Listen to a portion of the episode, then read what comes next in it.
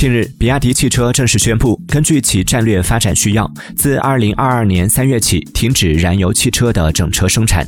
比亚迪方面表示，未来比亚迪在汽车板块将专注于纯电动和插电式混合动力汽车业务。这标志着比亚迪成为全球首个正式宣布停产燃油汽车的车企。比亚迪同时表示，将继续为现有燃油汽车客户持续提供完善的服务和售后保障，以及全生命周期的零配件供应，确保。无忧畅行。